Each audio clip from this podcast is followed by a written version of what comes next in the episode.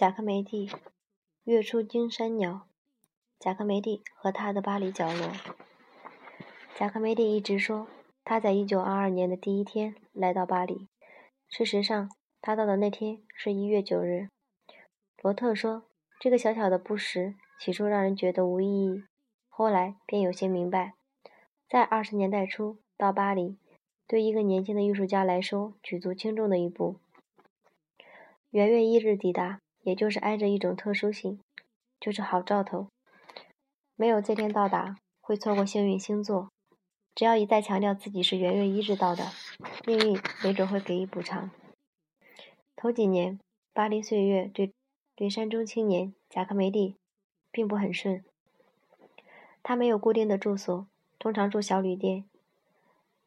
到格朗肖米尔雕塑学院上课，三天打鱼，两天晒网。几乎整个夏天都回瑞士山区，待在母亲身边。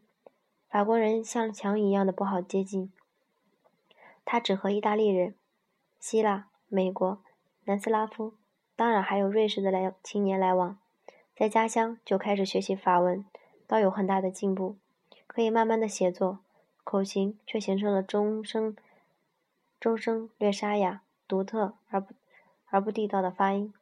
你不用弯腰就能摸到膝盖，这是贾科梅蒂雕塑学院的同学对他开的玩笑。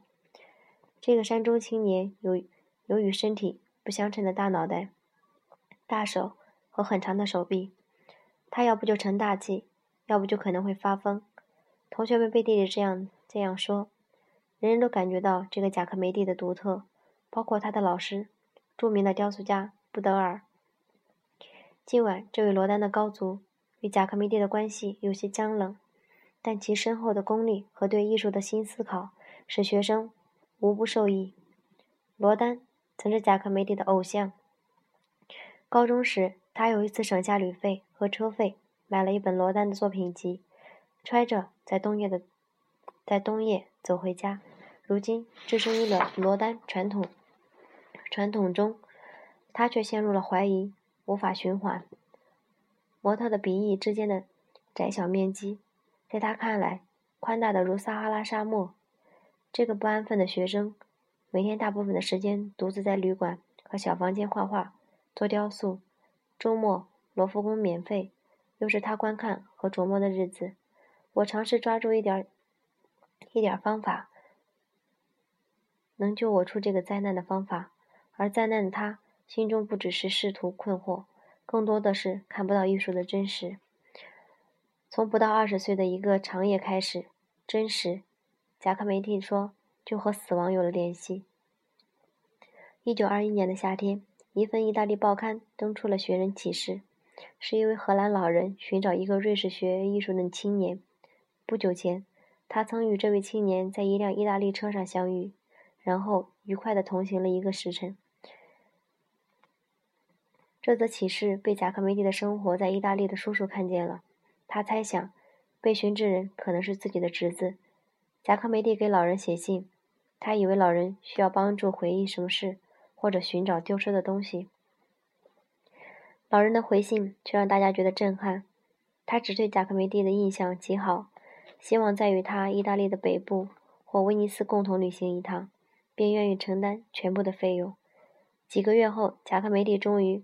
排除种种猜疑和惧怕，与老人一起踏上了旅途。然而，途中老人心脏病突发，贾科梅蒂独自在旁陪伴，试着读一本关于福楼拜的书，试着给老人画像，直到老人去世。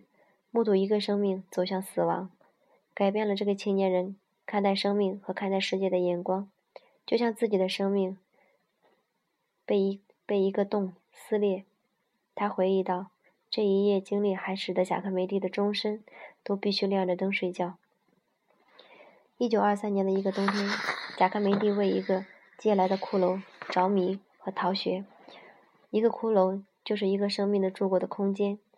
贾科梅蒂尝试用线条构建体积，同时大量留白，似乎随时可以继续描绘，又似乎想象流出虚空。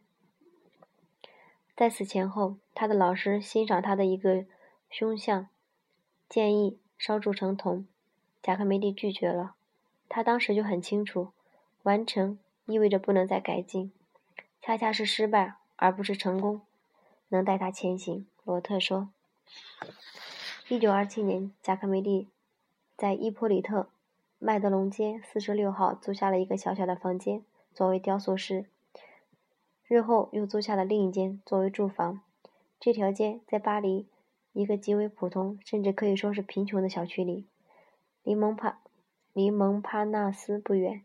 街名是一个被遗忘了十九世纪雕塑家的名字命名的。雕塑室的房间破旧还不规则，但很高，但很小。对于贾克梅蒂，简直就像是洞窟。他只是想先度过，有机会就搬走。随着时间的推移，他却觉得房间变得很大，自己可以自由地进行所有的工作：雕塑、绘画、素描，还有写作。大多数日子。他也在雕塑室小床上休息睡觉。与他同时的艺术家，因成名、频频迁居、成功、金钱、众多的展览，从没使贾克梅蒂动过离开这个小屋的念头。在这里，他生活和创作了四十年。好多年，小院都是安静的，门不上锁，除了朋友和老相识以外，极少有人推开院门。四十年代。先音待客，常常走进小院儿。如果贾克梅蒂不在家，就在一个用过的信封背面留言，告诉朋友他到哪里去了和什么时候回来。这样的留言条总是在中午及傍晚挂在雕塑的门上。他所去之处也不外乎两个咖啡馆，就在附近的阿莱西亚街与迪多街的交叉路口。当时附近还有一还有一个带咖啡座的煤店。人们可以得到一杯价格便宜的咖啡，或者是一盅酒。咖啡座旁也是捆扎好的麻袋，装着木材和煤炭。当年巴黎的普通人家都用煤炉取暖，烧的柴和煤却常常短缺。四十六号小院就在这个煤店的斜对面，低矮的院门临街。院子就像院子，走道又窄又长。院墙上挂着几座石膏的佛像，大概是某一个博物馆藏品的复制品。沿着院子的左左右两壁是几扇小门，通往几间一层或或加顶层的单独小屋。其中有一间是贾克梅蒂的雕塑室，大约二十平米；另一间属于迪耶果。以前院子的尽头小屋住着维哈维舍尔，他是一名有影响力的艺术史家兼记者。他去世后，迪耶果接手了他的住房。这间屋子旁边有一个木楼梯，通到院子的另一层。所有住在这个小院的人共用一个厕所，厕所的门既邋遢低矮，且难且难拴上。小小的洗手间就在附近，没有任何遮挡。贾克梅蒂和自己的雕塑室渐渐不可分离。一九五八年，热内在阿尔贝托·贾克梅蒂雕塑室中描述道。这间雕塑室会在任何时候倒塌，一切都是脏兮兮和废品一般，一切都摇摇晃晃，即将塌塌陷，一切都在消亡，但是，一切又被一种绝绝对的现实牢牢地抓住了。那段时间，热内常常和贾克梅蒂在一起，也是他最着迷的模特。热内发现，贾克梅蒂整个人带着他的雕塑雕塑室的色调，也许是因为。情投意合，他把那个房间的灰尘的颜色染在了自己的身上。也不止一个老朋友看出来，贾克梅蒂被他的雕塑室同化了，甚至他的油画也以灰色为主调。贾克梅蒂是那么喜爱自己的雕塑室，在一切混乱和拥塞中，他总是能静静地坐下来画这个房间。里面有任何一个角落，对于他都有不寻常的意义。雕塑室的墙自然成了他的稿纸，成了他的信赖伙伴。拿起手上的任何东西，笔、色彩管、小刀，向他的墙壁进击。摄影家布拉塞看到贾克梅蒂雕塑室的墙直立着，带着一种执拗的表情直立着。他是贾克梅蒂的靶场，接受着他的一切痛苦：政治的痛苦、社会的痛苦以及性爱的痛苦。一九六四年，在接受英接受英国国家广播电台采访时，贾克梅蒂说：“如果我有一间更大的雕塑室，我也不会在里面占用更多的空间。”同年的创作了一幅版画，屋子中央有一座雕塑突兀站立在平台上，房间里除了几笔暗示。线条和远处一些略带勾画的头像，头像外几乎是空的。雕像使用细劲的线条勾勒，呈现出金字塔状又似用布缠裹的木乃伊。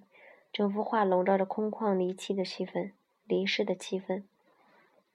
一九七二年，也就是贾克梅蒂去世的第六年，由勒里斯策划的一项特殊工程在伊普里特。麦德龙街四十六号动工了。经过专家复杂的保护和切割工作，贾克梅蒂雕塑室的雕塑室的墙，一堵墙被完好无损的切割了下来。一九七八年，这堵墙壁在麦克特基金博物馆的第一次展出，震撼了观众。瑞士艺术史家维斯是这样描述的：墙壁上布满了胡乱的划痕和强劲的笔触。它们介于还未还未成为艺术品和已经绝对艺术空间，如同一阵交杂的翻腾的波涛。一九九四年，德国的斯多塞尔女士以贾克梅蒂的雕塑室为主题写了一本书《阿尔贝托·贾克梅蒂的雕塑室：一个房间的生涯》。她指出，这个房间极其简陋的条件和贾克梅蒂越来越满意的心情。是问题不协调、不寻常的两面。这个房间在贾克梅蒂的心中增值，和他对这个房间的依赖都宣示着忠诚，还使房间划入了艺术的范畴。斯多塞尔认为，雕塑室对贾克梅蒂的艺术形式也是有直接影响。正如这个房间不寻常的高度使得受受惊的人体得以抽长一样，雕塑室的墙壁是不寻常的画板。使得巨大的画幅能展开，画各种颜色，也可以得到特殊的试验。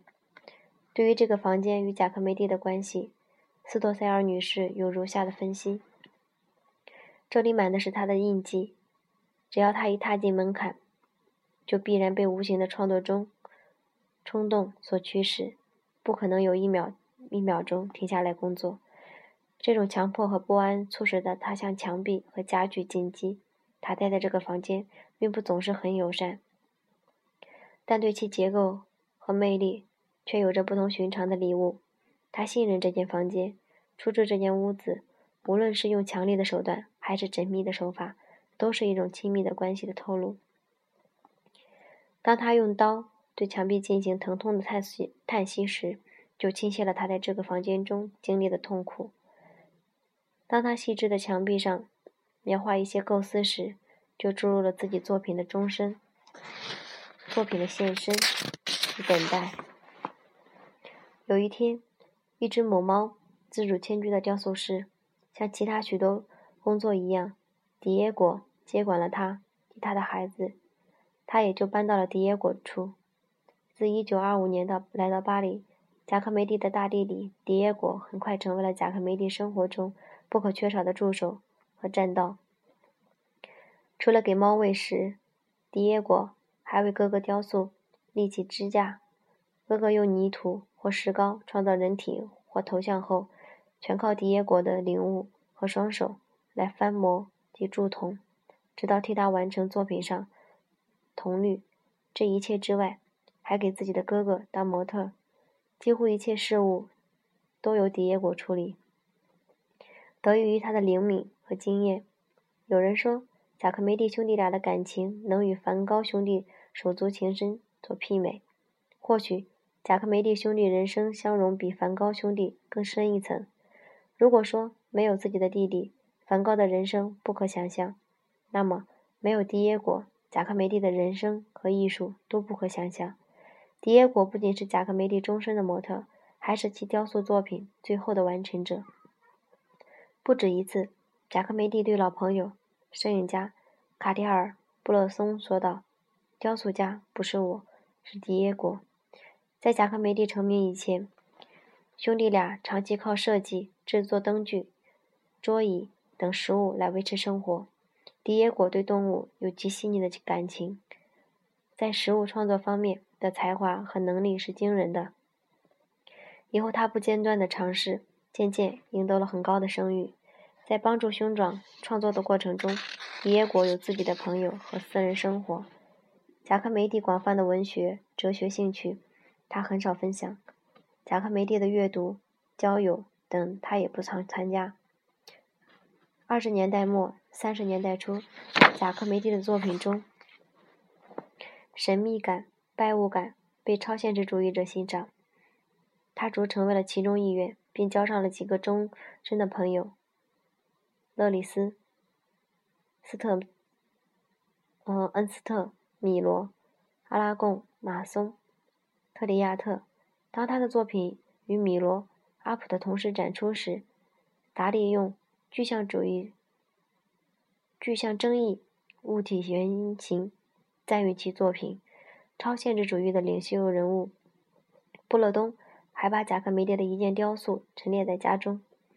不到十年，固执的山里人贾克梅蒂结束自己在超现实方面向上的尝试，坚决回到模特与对象的创作。朋友的圈子震惊了。布洛东以轻蔑的口吻说：“谁不知道？”一个人的头部看上去是怎么回事儿？又加上其他的原因，贾科梅蒂与布勒东的关系最终破裂。他同时失去了很多人的友情。随着时间的推移，人们不断的发现贾科梅蒂超现实主义作品的新价值。下面是一九三四年，布勒东与贾科梅蒂的一笔交谈，或或读贾科梅蒂艺术生涯的一段里程。贾克梅蒂，什么是紫色？布洛东，一只双重的苍蝇。布洛东，什么是艺术？贾克梅蒂，一只白色的贝壳放在盛着水的碗里。布洛东，什么是一个头？贾克梅蒂，胸部的开端。布洛东，什么是你的雕塑室？贾克梅蒂，是一双小小的行走的着的双脚。